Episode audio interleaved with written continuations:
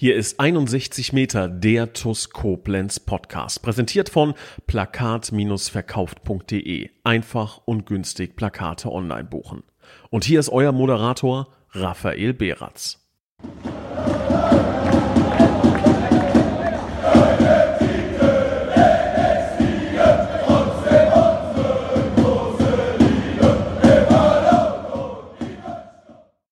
Hallo und herzlich willkommen zu 61 Meter der TUS Koblenz Podcast. Mein Name ist Pascal Andalusi.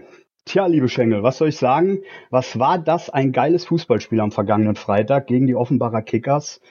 Ich würde sagen, verlieren wir nicht viel Zeit, sprechen wir mit dem Mann, der irgendwie immer mittendrin statt nur dabei ist. Herzlich willkommen, unserem Cheftrainer Michael Stahl.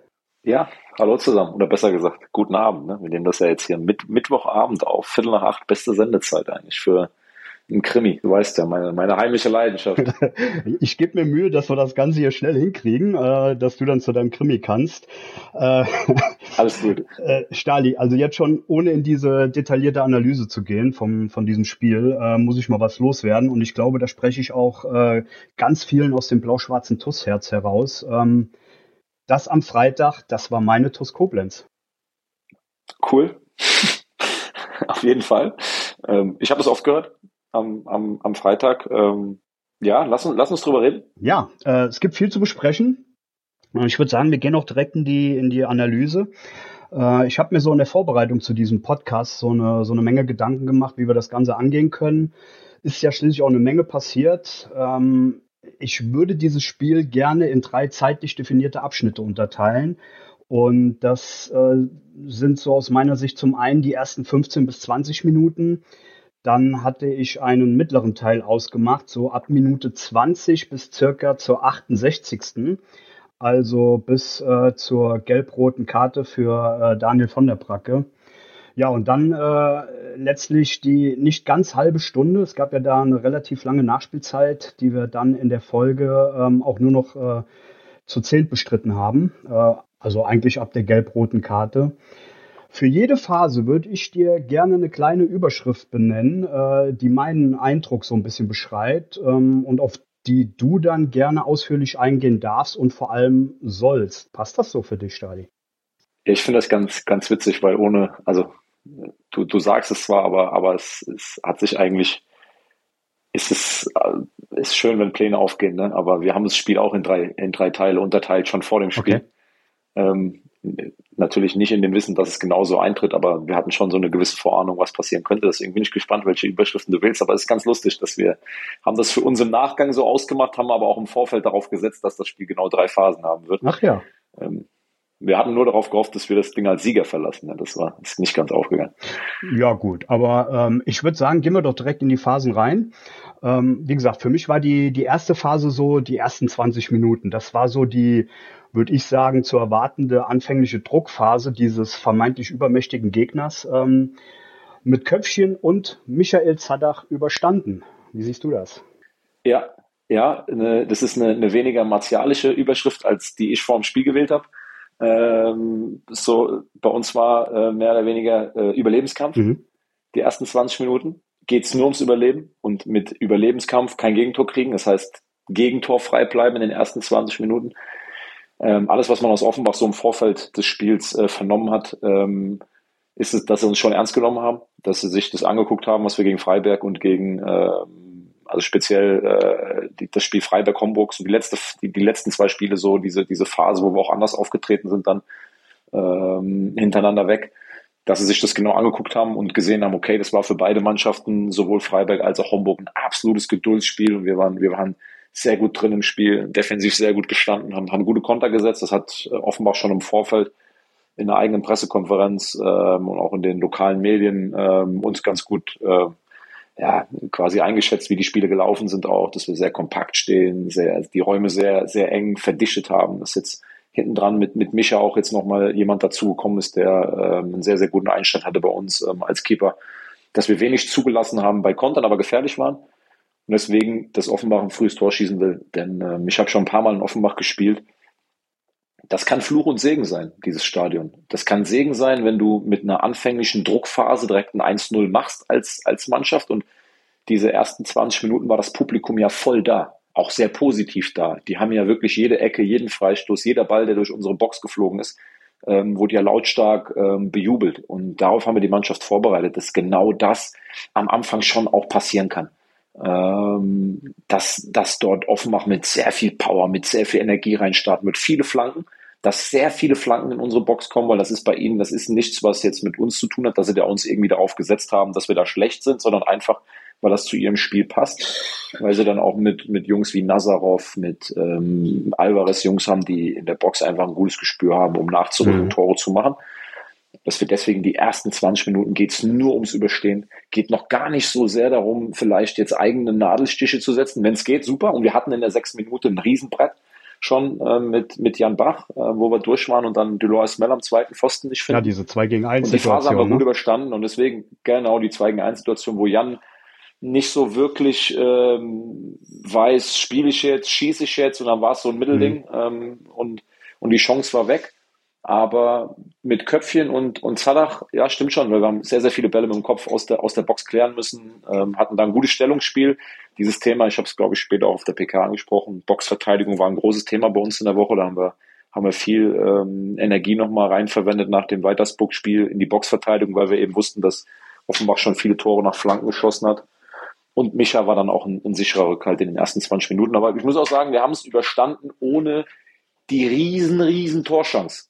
Also der, der Schuss von Jopek aus 20 Metern, das ist ja jetzt kein 100%er. Ja. Deswegen ähm, haben wir diese erste Phase, haben wir sehr, sehr gut über die, über die Bühne gebracht und ähm, waren auch nicht überrascht, dass diese Druckphase kam. Also es ist nicht so, dass wir da hingekommen sind und gesagt, oh mein Gott, warum haben wir denn jetzt hier nicht äh, einen besseren Start? Nein, war uns klar, dass das passiert und haben uns gut gegen gewehrt. Also ich muss äh, ganz klar sagen, ähm, was, was mir ja so imponiert hat, war, ähm, dass wir das spielerisch auch gelöst bekommen haben. Also das war nicht einfach nur so ein Gebolze, ähm, den, den Ball hinten raushämmern, sondern da waren ja schon viele spielerische Elemente auch dabei, würde ich sagen.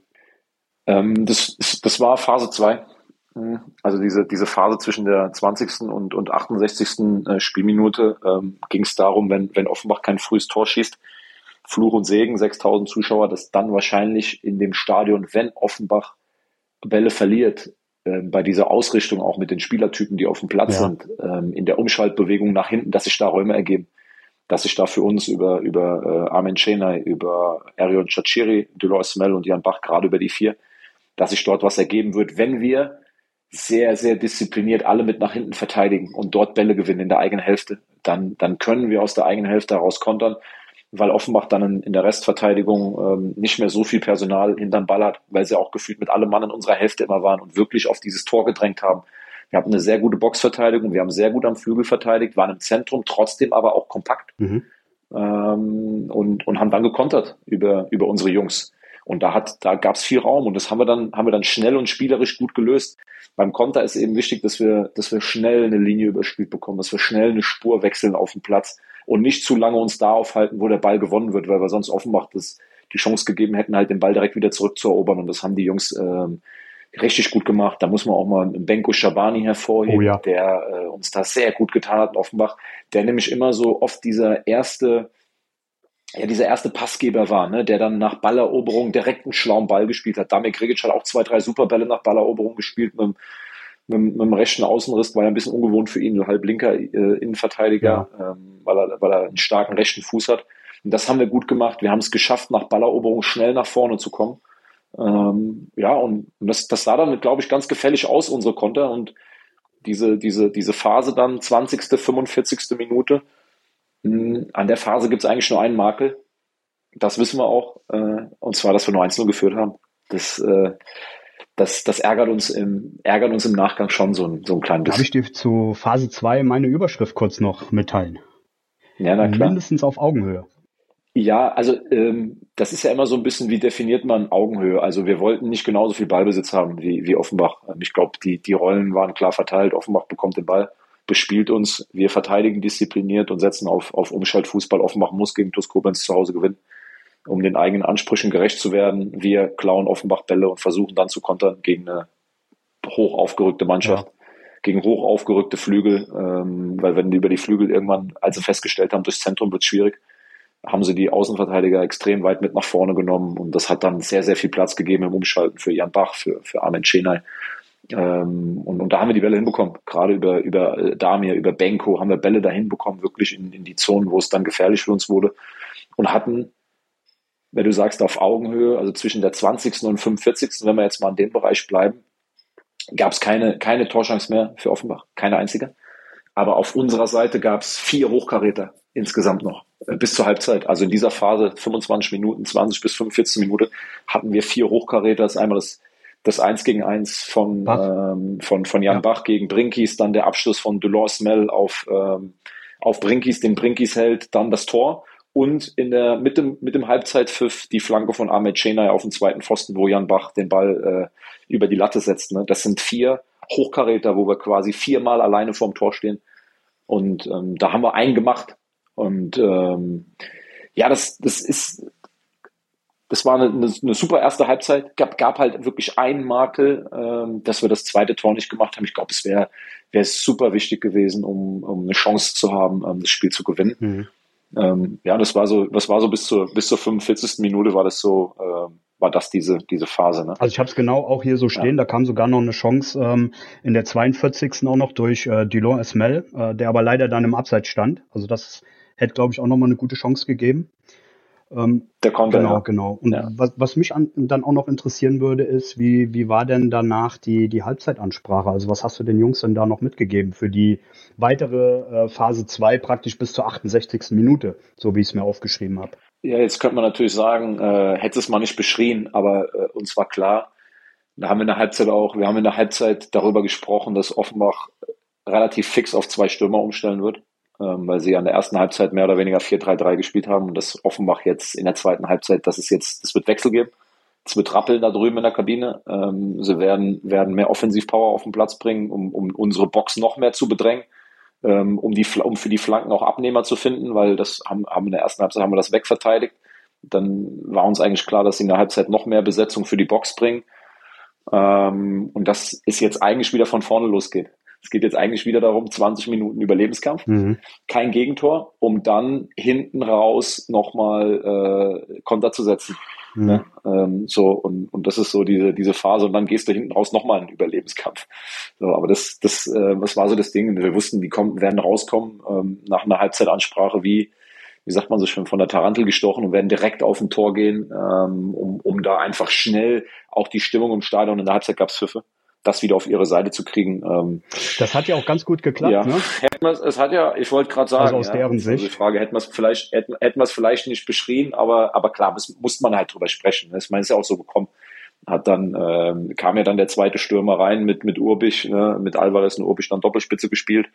Und ähm, ja, dann ein Tor geschossen, wo wir, wo wir, im, wo wir einmal nicht so den Zugriff gefunden haben, wo wir, was natürlich auch mal passieren kann im Fußball, das Offenbach hat, das war eine schnelle Kombination über, über Jopek, über Alvarez, über Urbisch. Das war dann mehr oder weniger Direktspiel. Jopek auf, auf Alvarez, der lässt direkt klatschen auf Urbisch ins freien Raum.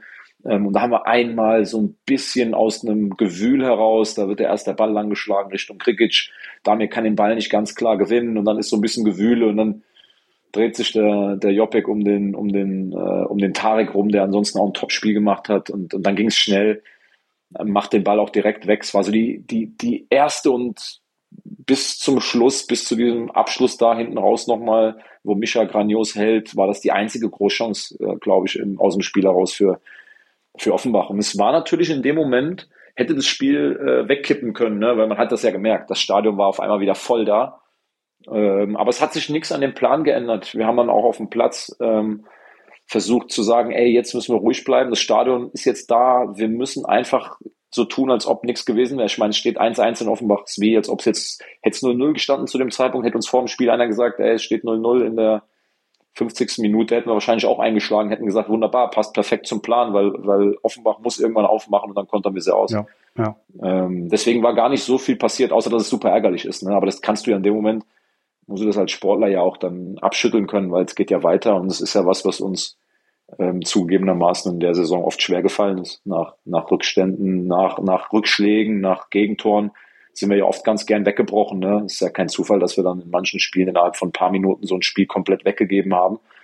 Ähm, und es war ein Entwicklungsschritt nach vorne. Das war auch in dem Spiel, wie gegen Homburg auch, nach dem Gegentor eben äh, stabil geblieben sind. Ne? Ähm, und ich glaube sogar, wir hatten ja dann, gab es ja, das fällt ja auch immer noch in diese Phase rein, ähm, die ein oder andere hochgefährliche Konterchance. Ähm, Jan Bach, wo nur eine Fußspitze gefehlt hat, ja. hinten raus, äh, wo der Ball so Richtung Torlinie trudelt und das war un unmittelbar vor der gelb-roten Karte. Dann haben wir den Kopfball noch von Delors Mel knapp übers Tor. Ähm, also wir hatten ja auch da wieder unsere, bis zur 70. Minute, unsere zwei absoluten Großchancen, um ein, ein weiteres Tor äh, zu erzielen. Und deswegen kann man sagen, bis zur gelb-roten Karte war auch diese, diese Phase, bis auf diese eine, eine Szene, wo wir direkt bestraft worden sind, ähm, war, war gut von uns, war okay von uns. Ne?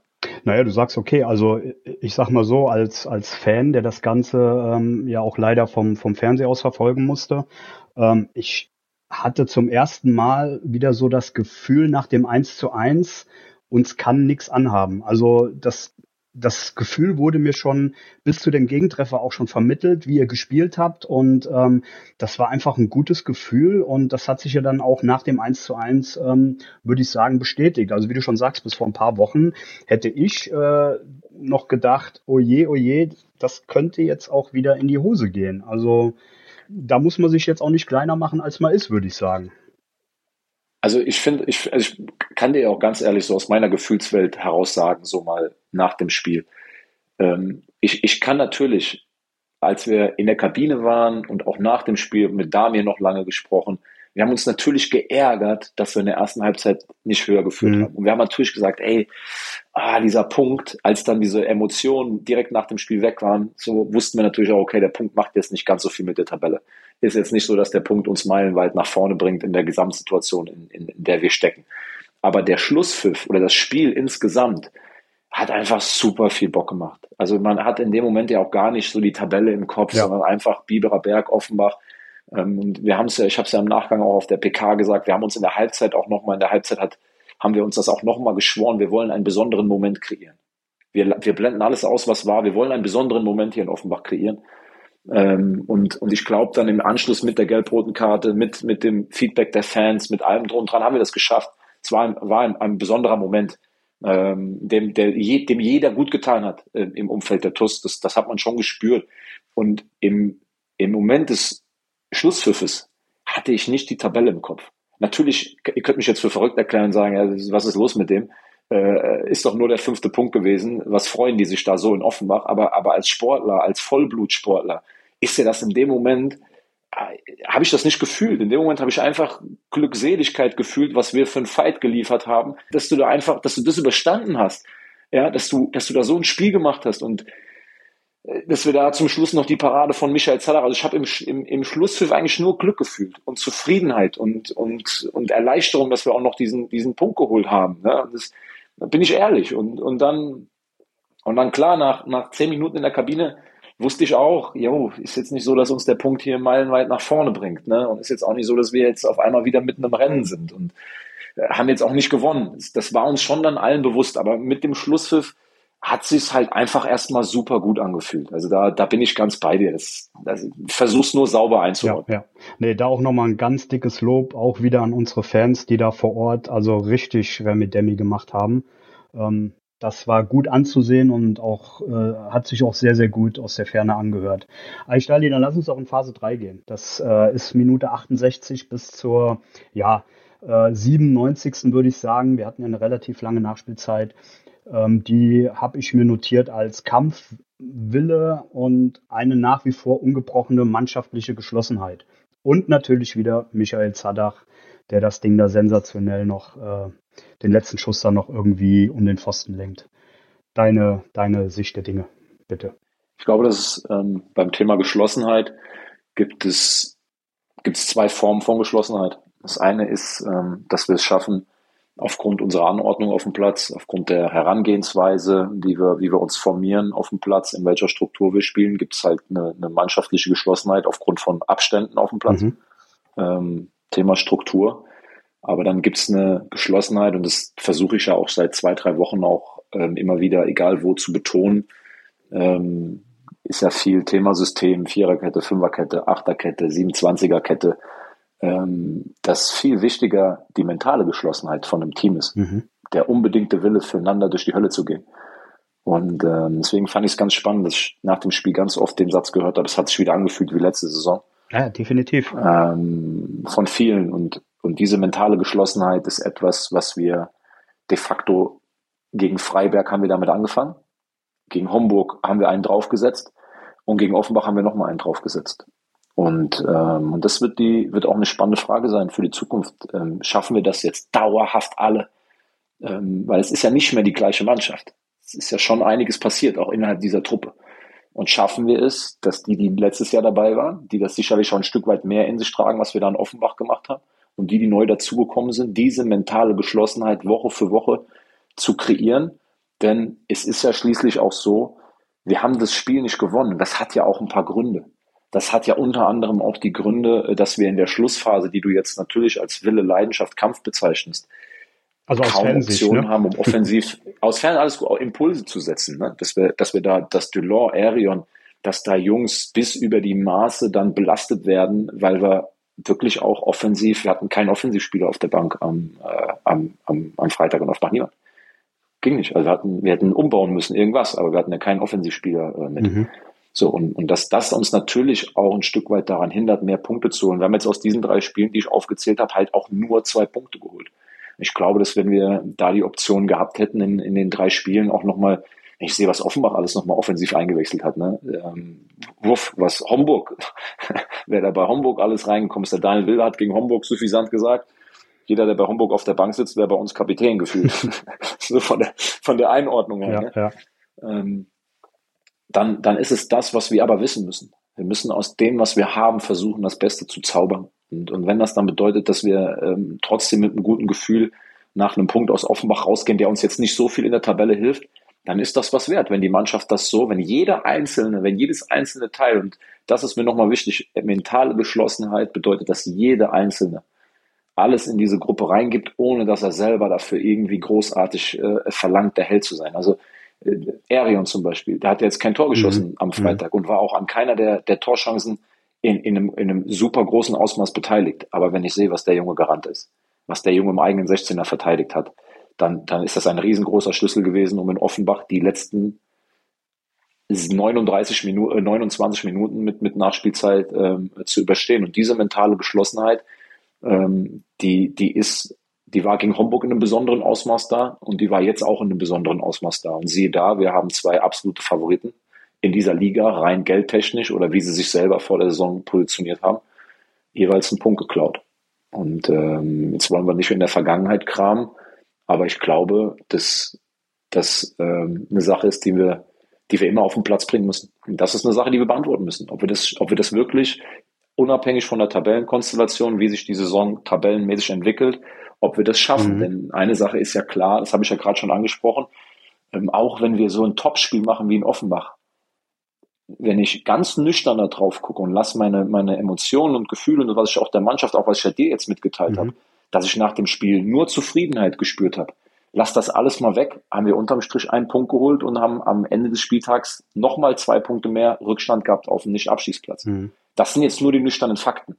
Weißt du, ich will jetzt hier nicht der Miesepeter sein, aber es sind nur die nüchternen Fakten.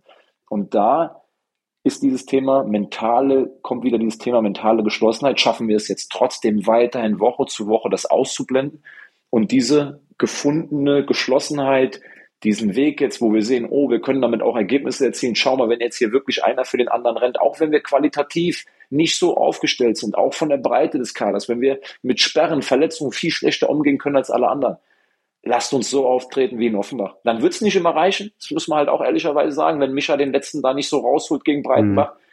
dann hätten wir 2-1 verloren. Dann, dann, dann wäre ich aber nicht minder stolz gewesen auf die Leistung. Aber dann hätte Offenbach halt seine Qualität hinten raus nochmal ausgespielt und hätte das 2-1 gemacht. Ne, aber wenn wir so spielen, dann haben wir halt eben auch die Chance, dass wir Mischa auch die Möglichkeit geben, uns den Punkt zu retten. Wenn wir dann, haben wir, haben wir Spiele oft in der Saison gehabt, da war das dann nicht mehr möglich. Mhm. Da stand es dann schon 4-1 für den Gegner.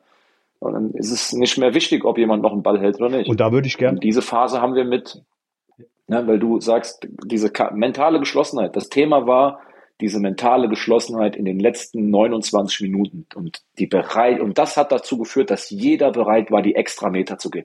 Mandy Cheney hat in der eigenen Box verteidigt, ist nochmal mit Schmerzen, mit, mit einem Bluterguss des Grauens zurück auf den mhm. Platz geholt. Mhm.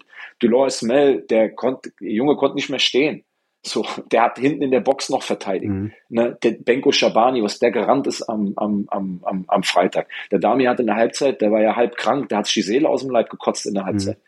Also es ist auch ein gutes Omen. Sowohl gegen Homburg als auch gegen äh, Offenbach hat jeweils einer in der Halbzeit gekotzt und wir haben gegen die Top-Teams einen Punkt geholt.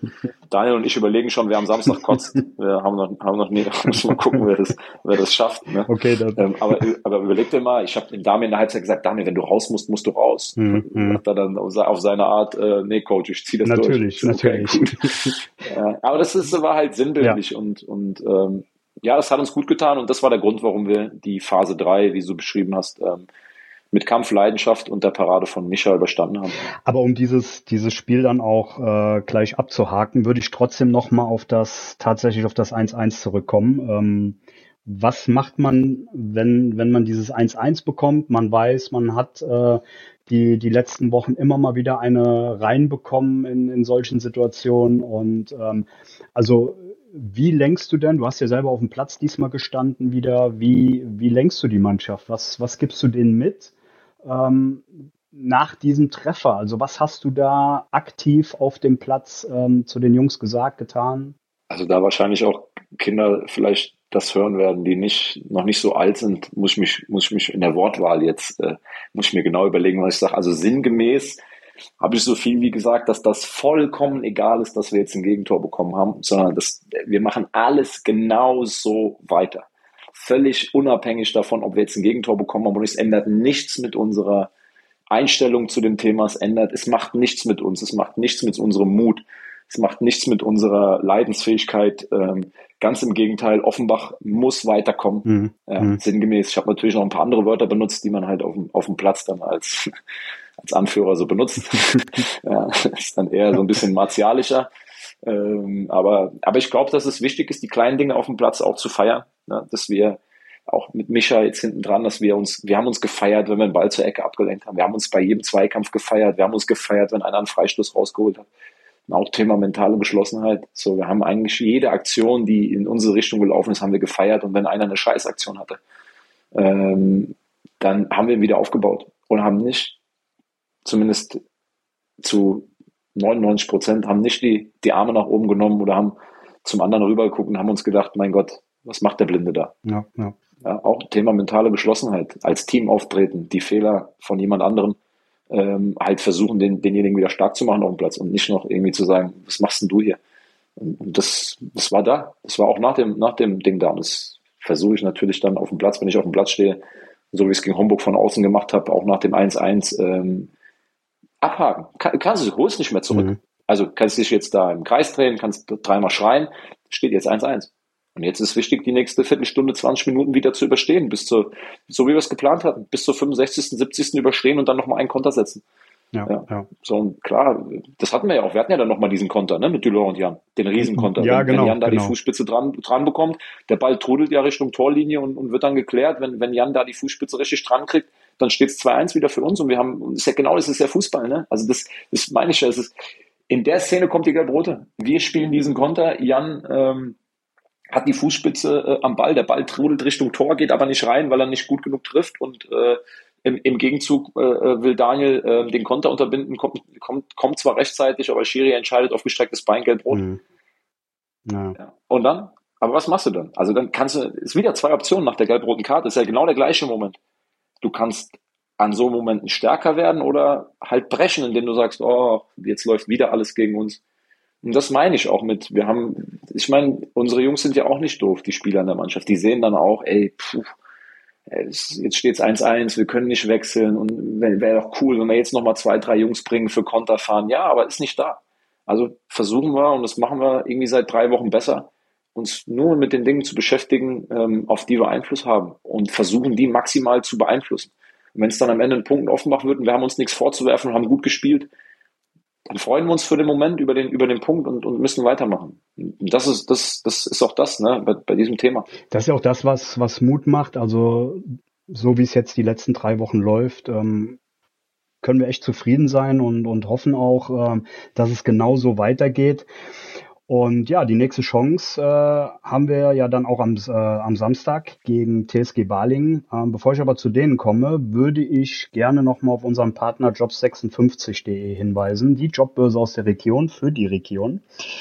Ähm, die Copado GmbH und Co. KG aus Ötzing für ihr Unternehmen suchen die Tischler und Schreiner zur Fertigung und Montage hochwertiger Möbel. Hans-Werner van Heesch sucht für sein Logistikunternehmen in Neuwied Kraftfahrer. Die Beisch GmbH aus Heiligenroth sucht Kaufleute für Versicherungen und Finanzen. Rundor Türautomatik aus Waldesch sucht Servicetechniker. Lutz Müller sucht dringend für sein Steuerbüro in Koblenz Steuerfachangestellte. Ähm, die KTO GmbH, ebenfalls aus Koblenz, sucht unter anderem Mitarbeiter für Geräteaufbereitung sowie Kälte- und Elektrotechniker. Das und vieles mehr könnt ihr wie immer nachlesen auf jobs56.de. Ja, Stali, werfen wir noch einen Blick auf das kommende Spiel gegen die TSG Balingen. Da habe ich mir so ein paar Eckdaten notiert. Ähm, die stehen mit neun Punkten aus 14 Spielen auf äh, Tabellenplatz 16, vier Zähler vor uns. Die letzten vier Spiele wurden allesamt verloren. Zuletzt ähm, ja, mit einer, kann man sagen, 6 zu 2 Klatsche gegen die SG Barockstadt. Ähm, wie schätzt ihr den Gegner ein? Wie groß ist die Chance, dass wir da endlich wieder dreifach punkten können? Auch gerade jetzt mit Blick auf das Offenbach-Spiel und der, dieser Motivation, die wir da gerade an den Tag legen. Ich glaube, dass das das Thema ist. Also ich glaube, dass wir uns mit, ähm, mit der Thematik äh, natürlich beschäftigen, auch mit, auch mit Barling und natürlich auch wissen, dass Barling ähm, unter Druck steht, gegen uns zu gewinnen. Dass Barling letztes Jahr Fünfter geworden ist in dieser Liga, lange Zeit sogar ganz, ganz oben mitgemischt mhm. hat jetzt einen Fehlstart hingelegt hat und das natürlich als Chance sieht, am, am Samstag gegen uns mit drei Punkten den Negativlauf zu beenden. Ähm, wir sollten äh, es nüchtern einschätzen. Wir haben, ähm, ich glaube, auswärts sechsmal in Folge verloren, haben jetzt in Offenbach einen Punkt geholt, fahren, fahren jetzt nach Baling und müssen versuchen, an die Leistung anzuknüpfen. Das ist es am Ende, was uns in die Lage versetzt, unabhängig vom Gegner, gute Spiele zu machen. Und darum wird es gehen. Und, ähm, und da haben wir natürlich auch ein paar eigene Punkte, ähm, die wir zu bearbeiten haben, einfach ähm, die fernab, also ich glaube, es gar nicht so viel Sinn macht zu sagen, Barling hat jetzt viermal verloren, haben nur vier Punkte mehr ähm, als wir. Ja. Wir müssen versuchen, Antworten auch auf, auf unsere Ausfälle zu finden, auf Daniel von der Brake, auf, auf Damir Krigic, was uns richtig wehtut. Ähm, da, da müssen wir Antworten drauf finden und, und versuchen dann mit den Jungs, die da sind, eine gute Leistung auf den Platz zu bringen. Mhm. So, und, ähm, und wir haben versucht, gegen, Offenbach, gegen Freiberg zu gewinnen. Wir haben versucht, gegen Homburg zu gewinnen. Wir haben versucht, gegen Offenbach zu gewinnen. Genauso werden wir auch versuchen, gegen, gegen, äh, gegen, gegen Baling zu gewinnen. Ähm, was wir nicht machen dürfen als Fehler, wir dürfen nicht nach Baling fahren und sagen, okay, wir haben jetzt gegen Homburg und gegen Offenbach einen Punkt geholt. Ja, dann, dann werden es ja gegen Baling drei, mhm. weil das zeigt diese Liga. Ne? Das kannst du einfach im, im Vorfeld, ähm, kannst du das nicht, kannst du das nicht sagen. Deswegen geht's jetzt die Woche darum, auch ähm, wir haben wirklich ein paar eigene Themen. Ne? Wir haben eine, eine Grippewelle innerhalb der Mannschaft, okay. ähm, was nicht cool ist gerade. Ähm, Dominik Volkmar hat es erwischt, äh, André Mann hat es erwischt, äh, Daniel von der Brage, gut, er ist gesperrt, den hat es auch erwischt. Ähm, noch ein, zwei, die, die im Moment äh, schwächeln. Wir haben nur eine Gruppe von, von 14, 15 Feldspielern im, im Training. Wie sieht's mit Arment aus? Deswegen haben wir dann noch ein, Chenai, ähm, also der ist ja ausgewechselt worden nicht voll. gegen Offenbach. Ja, wir belasten ihn nicht, wir belasten ihn nicht voll. Ähm, ich hoffe, dass er am Samstag spielen kann. Das wäre sehr, sehr wichtig. Wir haben ihn, haben ihn in Behandlung jeden Tag. Wie gesagt, wir belasten ihn nicht voll. Ähm, aber ich kenne den Jungen. Ich denke und gehe davon aus, dass Mandy am Samstag in, in Balingen zur Verfügung steht. Ja. Aber deswegen haben wir, haben wir jetzt erstmal unsere eigenen Themen und unsere, alle unsere Gedanken drehen sich, dass wir da ähm, mit, mit, mit Kräften hinfahren können, ne? dass wir mal gucken, was ist mit den Kranken, äh, dass wir die Gesperrten ersetzt kriegen. Mhm. Ja, und dann ist das wieder so ein, so ein Ding. Deswegen will ich da gar nicht von der Herangehensweise von was anderem sprechen. Aufgrund unserer Ausgangslage, wie die Woche läuft, sollte man wieder, wie die, wie sagt man das schon, wie die Gallier da runterfahren und sagen, ey, das Spiel betrachten wir isoliert. Versuchen wir alles reinzuhauen in Barling beim Gegner, der gegen uns unter Druck steht, massiv, der gewinnen muss. Wir müssen gegen uns gewinnen. So, wie jeder andere auch. Und wir wollen uns das zunutze machen. Und das ist, das ist die große Überschrift, äh, die auch in Offenbach war. Und dann schauen wir, schauen wir uns das an, überlegen, was wir da machen können, wer zur Verfügung steht. Dann können wir hoffentlich anknüpfen und da alles reinschmeißen. Und ich wäre sehr dafür, weil ich dieses Gefühl in Offenbach war schon cool mit einem Punkt. Kann mir vorstellen, dass das Gefühl, mal wieder einen Dreier zu holen, auch nicht so schlecht ist. Das, das wäre auf jeden Fall eine schöne Sache. Ähm, zwei Personalien habe ich noch, die mir jetzt gerade so einfallen. Ähm, Felix Könighaus, der war im Kader das erste Mal wieder seit langem gegen Offenbach. Wie sieht's bei dem aus? Ist der Thema für die Startelf? Ähm, Felix ähm, hat noch ein paar Problemchen. Ähm, wenn, so, sobald Felix fit ist, ist er auf jeden Fall ein Kandidat für die Startelf. Das steht außer Frage bei seiner, bei, bei seiner Qualität. Ähm, definitiv. Wenn, wenn Felix äh, die Hand hebt und sagt, ich traue mir wieder zu, äh, von Anfang an auch zu spielen. Ähm, fitnessmäßig haben wir ein bisschen was gemacht. Ob das dann wird wahrscheinlich nicht direkt für 90 reichen, aber vielleicht mal für eine Stunde ähm, oder eine Halbzeit, eine halbe Stunde. Ähm, da Felix ist auch schon jetzt ein paar Jährchen dabei im Herrenfußball. Wir werden mit ihm spätestens morgen nochmal ein intensives Gespräch führen und dann mal raushören, wie er, wie er sich so im Moment sieht und fühlt. Okay, okay. Ähm, ja, und dann noch eine Personalie, ähm, die mich persönlich sehr interessiert und wahrscheinlich auch sehr, sehr viele TUS-Fans. Ähm, Yassin Meingart. Gibt es zu dieser Personalie noch irgendwas Neues zu berichten? Wie ist da der Stand der Dinge? Ja, ist für uns auch eine, eine Sache, die äh, so ist ja in diesen Phasen, ne, wo du, du dann nach Offenbach fährst und äh, montags schon eigentlich weißt, ey, wahrscheinlich fahren wir da mit äh, keinem Auswechselspieler für die Offensive hin. Mhm. Ähm, was ist mit Meingart? kriegt, kriegt ihr den irgendwie spielberechtigt? So ist dann natürlich die Frage, die wir, die wir dann ja, nach oben ja. hin stellen, ne? äh, äh, Richtung, Richtung Sam. Und äh, es tut sich aktuell ein bisschen was. Ich bin da vorsichtig oder möchte gern vorsichtig sein, weil wir waren jetzt schon so oft an dem Punkt, wo, mhm. wo die Info kam, ey, da tut sich gerade was und könnte sein, dass er am Wochenende spielt und könnte sein, dass er nächste Woche spielt. Und dann war die Enttäuschung donnerstags, freitags immer groß, als dann feststand, dass er nicht spielt. Ähm, lass es mich einfach so ausdrücken. Es wird uns unheimlich gut tun, wenn wir da eine Alternative dazu gewinnen, äh, weil bei Sandro Porter es ist immer noch so, dass wir eher damit rechnen, dass er in dem Jahr, im Kalenderjahr 2023 nicht mehr einsatzfähig ist. Mhm. Äh, Wäre das einfach Gold wert für uns, wenn wir wenigstens da noch einen mit dazu kriegen, der in der Offensive flexibel ein, einsetzbar ist. Ich kann dir nur sagen, dass dieser Name gefühlt jeden Tag bei uns fällt.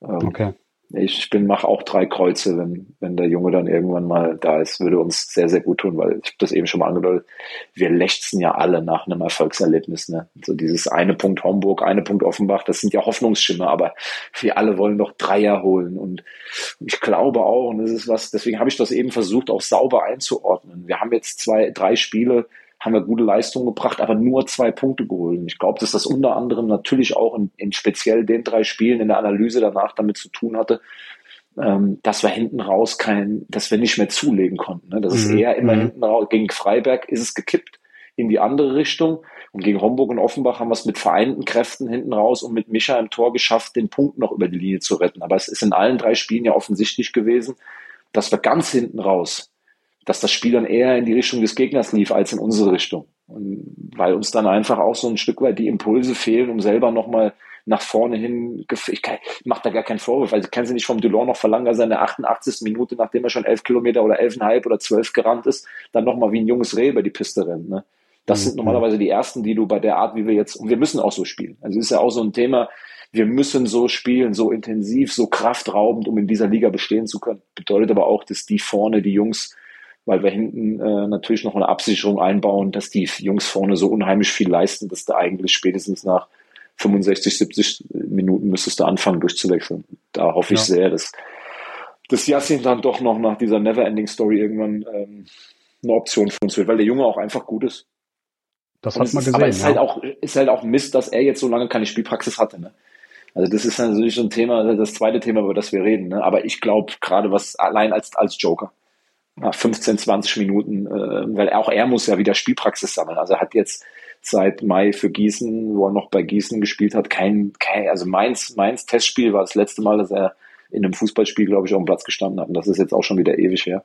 Und da dann bleibenden Eindruck hinterlassen, ne? Ja, absolut. Ich wünsche dem Jungen das auch, weil es ist ja, wir reden jetzt die ganze Zeit über, das ist ein bisschen egoistisch, wir reden jetzt die ganze Zeit über uns und über die Mannschaft, wir dürfen ja den, den, den, den Mensch Yassin Meingart nicht ver vergessen, der, der Fußball liebt ohne Ende, für den Fußball so gefühlt als, als, äh, als Flüchtling nach Deutschland gekommen, so das ist was, was ihm, was ihm die Hoffnung auf, auf, auf für sein Leben gibt, ne, wo er, wo er angreifen will.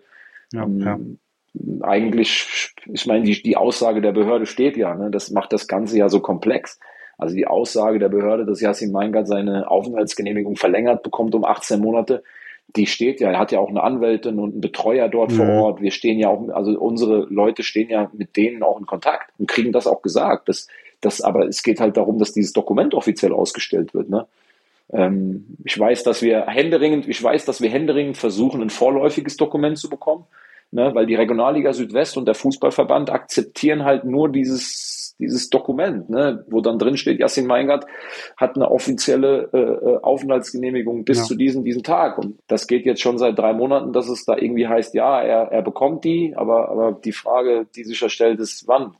In drei Jahren, in fünf, in zwei Wochen, morgen, übermorgen, gar nicht, keine Ahnung. Ist, ja. Also ich, ich kann den Unmut da voll und ganz nachvollziehen. Ich habe beruflich auch mit, äh, mit, mit Flüchtlingen, minderjährigen Flüchtlingen zu tun und äh, ich kann tatsächlich sagen, das ist ein Riesenproblem, äh, diese Genehmigung zu bekommen, ohne dass ich da jetzt irgendjemandem die Schuld geben will. Aber das ist immer ein ewig langer Prozess.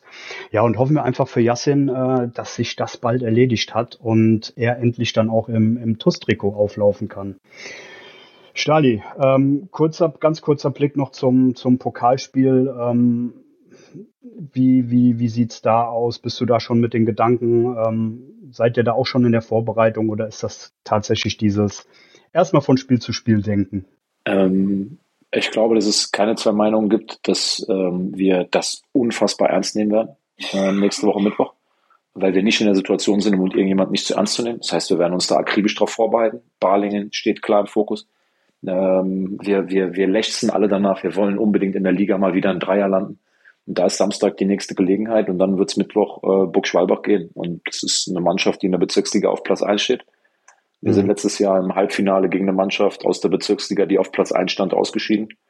Ähm, dementsprechend ähm, müssen wir uns darauf einstellen, was da auf uns wartet. Gut. Ja, da noch ein kurzer Hinweis auch äh, von, von meiner Seite zum Pokalspiel dann auch am kommenden Mittwoch auswärts gegen die TuS Burg Schwalbach. Die TuS Koblenz hat ein Gästekontingent von, von 300 Tickets bekommen. Der Vorverkauf findet ausschließlich am Montag, den 30.10. zwischen 16 und 19 Uhr auf der Geschäftsstelle der TuS Koblenz statt. Wenn ihr weitere Infos dazu haben wollt, ähm, gerne auf allen bekannten Social-Media-Kanälen und natürlich auch auf der Homepage der TuS Koblenz. Dort ist alles nachzulesen. Ähm, ja, wir hoffen auf zahlreiche und lautstarke Unterstützung unserer Mannschaft. Stali, ich gebe dir jetzt noch einen kurzen Augenblick, bevor ich dich nach deinem TUS Bitburger Moment der Woche fragen werde. Ich glaube, ich habe es letzte Woche falsch rum gesagt. Ne? Ich habe letzte Woche Bitburger TUS Moment gesagt. Kannst du dich erinnern? Da hast du doch bestimmt gedacht, was redet der da? Nee, tatsächlich du, kannst du mir da alles erzählen, weil ich nehme dir das ab, Pascal. Ich nehme dir voll und ganz ab, dass das genau so heißt. Also wenn du das sagst, dann wird das seine Richtigkeit haben. Naja, ist ja ein TUS-Moment, ne? Aber okay, ähm, belassen wir es dabei. Ähm, jetzt habe ich es hoffentlich richtig gesagt. Ähm, ja, möchte mich aber zuerst noch bei allen MCMXI-Abonnenten bedanken. Und das sind in Persona Silke und Wolfgang Scherhack, Sabine Feils, Dirk Menke, Jutta Lindner, Sandra Westkamp, Jasmin Christ, Carsten Vogel, Anna-Lenja Krei, Mario Kreschel, Michael Feltens, Mike Welch, Gerald Schneiders, Bernhard Vetter, Markus Henning, Philipp Louis, Andreas Sandner, Uwe und Barbara Hampel, Tobias und Annika Henken, Alexander Roos, Juliane Haberkorn, Jonas Müller, Florian Schumacher, Horst Hoffmann, Heike und Harald Salm, Timo Christ, Stanley Wagner, Gerd Horre, Mike Körner, Leon Henrich, Philipp Rettler, die Blue Boys, Kai Dott, Björn Schmidt, Arne Ritter, Detlef Mundorf, Anke Wies, Max Kollmann, Richard Rosenthal, Walter und Annette Friesenhahn, Jens Bohner, Klaus Möhlig, Gerhard Sprotte, Daniel Prösch, Jürgen Flick, Heiko Baumann, Richard Bouvet, Arne Kienast, Jürgen Schneider, Sophia Dieler, Thomas Hacke, Andreas Weiß, Saskia Hampel, Timo Puth, Sebastian Mantei, Christian Ellerich, Michael Hilse, Klaus Einig, Konstantin Arz, Markus Schulz, Kilian Lauksen, Hans-Dieter Christ, Gerhard Vetter, Kilian Thon, Gerrit Müller, Daniel Hannes, Joachim Hehn und Lea Vetter. Euch vielen, vielen Dank für eure Unterstützung. So, Stali, ist soweit. Dein TUS Bitburger Moment der Woche. Ja, war tatsächlich der Schlusspfiff, ne? war tatsächlich der Schlusspfiff in Offenbach ähm, und die, diese Spielertraube, die sich rund äh, um, um äh, uns dann gebildet hat, äh, alle zu Micha nochmal hinten ins Tor, ne? der dann, der dann da äh, rauskam mit ausgestreckten Armen, alle hin, alle zusammen und dann äh, war das auch wirklich so, dass ich weiß gar nicht mehr, wer es war, aber irgendeiner hat in dieser also Dulor war nicht dabei, weil der lag irgendwo halbtot in der Ecke. Ähm, der hat ja den letzten Ball geklärt, dann, danach mhm. ging nichts mehr, ist umgefallen. Irgendeiner hat in dieser Spielertraube ähm, äh, gerufen, äh, es war wie letztes Jahr. Und äh, das war ein besonderer Moment, weil es weil wow. wirklich so angefühlt hat. Und ähm, das ist mein, mein persönlicher TUS Bitburger Moment der Woche, weil in dem Moment waren wir mal losgelöst von unserer Tabellensituation. Es war einfach genau so dieses Gefühl wie letztes Jahr, so geschlossen, so, so füreinander gekämpft und, und dann den Punkt mitgenommen. Das ist mein persönlicher TUS, TUS Bitburger Moment der Woche, so ist richtig, ne? Oder Bitburger TUS, nee, TUS Bitburger Moment der Woche, so ist richtig. Ist egal, Stahl, ich weiß, was du meinst und ich habe gerade tatsächlich ziemlich krass Gänsehaut. Ähm, so habe ich mich tatsächlich auch nach dem Abpfiff gefühlt. Ähm, war ein mega Moment. Soll aber nicht mein Moment gewesen sein. Mein Moment war tatsächlich heute vor einer Woche, ähm, als wir den Podcast aufgenommen haben. Ähm, dir sagt sicherlich der, der kleine achtjährige Lou etwas. Ähm, ich glaub, ja, einer, selbstverständlich. ich glaube, dein, klar, dein, größter, dein größter Fan überhaupt. Er glaubt ähm, immer an uns übrigens, ne? Ja, Lou, definitiv. Lou, Lou, hat, Lou hat uns auch jetzt in dieser, das, ich muss das, muss das ganz kurz erzählen. Ja, hau raus, Weil gerne. es ist unglaublich. Lou hat uns vor ein paar Wochen ein, ein Plakat geschrieben und hat uns das überreicht. Und da stand sinngemäß drauf, wir stehen immer hinter euch. Und hat uns dann mehr oder weniger gefragt, ob wir auch noch an uns glauben. Und es war für mich ein, ein unglaublicher Moment, dass ein Achtjähriger mich sowas fragt. Ne? Ähm, krass, krass. Da weißt du, für wen du das machen musst. Ja. Da weißt du, dass du dir, egal wie kacke es manchmal ist, du musst dir den Hintern aufreißen, weil solche Menschen äh, für uns ins Stadion kommen. Ne? De definitiv. Und äh, ich glaube, er hat mir sogar dieses Plakat auch per WhatsApp geschickt und ähm, einfach klasse, dieser Junge und vor allen Dingen auch sein Papa Markus. Und ich musste auch ein bisschen ausholen jetzt mit meinem Moment. Ähm, die zwei hatten ja, wer sich erinnert, im vergangenen Frühjahr diese, diese tolle Gitarrenaktion. Und ich, mhm. ich, ich hatte dann auch beide bei mir in, in meinem Format 1911 Behind the Scenes ähm, als, als Gäste. Und seitdem waren wir eigentlich auch immer im Kontakt. Also wir sind wirklich drei, vier Mal die Woche schreiben wir miteinander und äh, es macht einen Riesenspaß.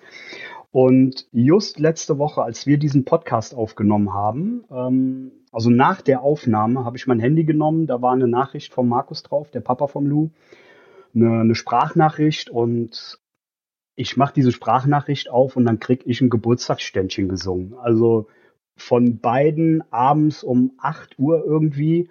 Ähm, viele werden es ja nicht gewusst haben. Ich hatte an dem Tag, als wir aufgenommen haben, äh, Geburtstag und das ist, das ist die mieseste Nummer, ne?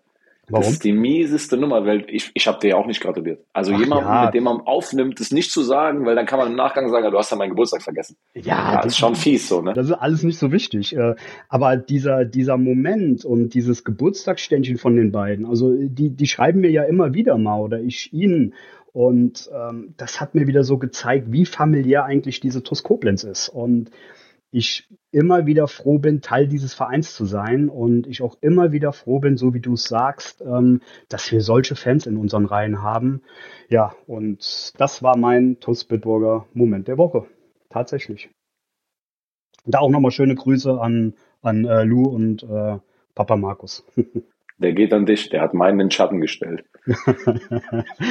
naja gut, vielleicht kommen wir noch mal in die Situation, äh, dann starten wir so ein kleines Battle oder so.